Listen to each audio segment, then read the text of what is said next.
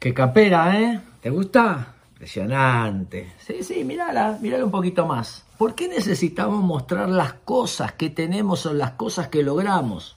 Tres motivos de los muchos que podríamos pensar el tema. Primero, narcisismo. Admírame, mirá lo que me compré. Esto es carísimo. No, viajé por tal lugar. Yo conozco, yo logré esto, mis hijos van a tal colegio, yo practico tal deporte. Narcisismo tapar la inseguridad interior mostrando determinados logros. Segundo, no pertenezco a tu clase.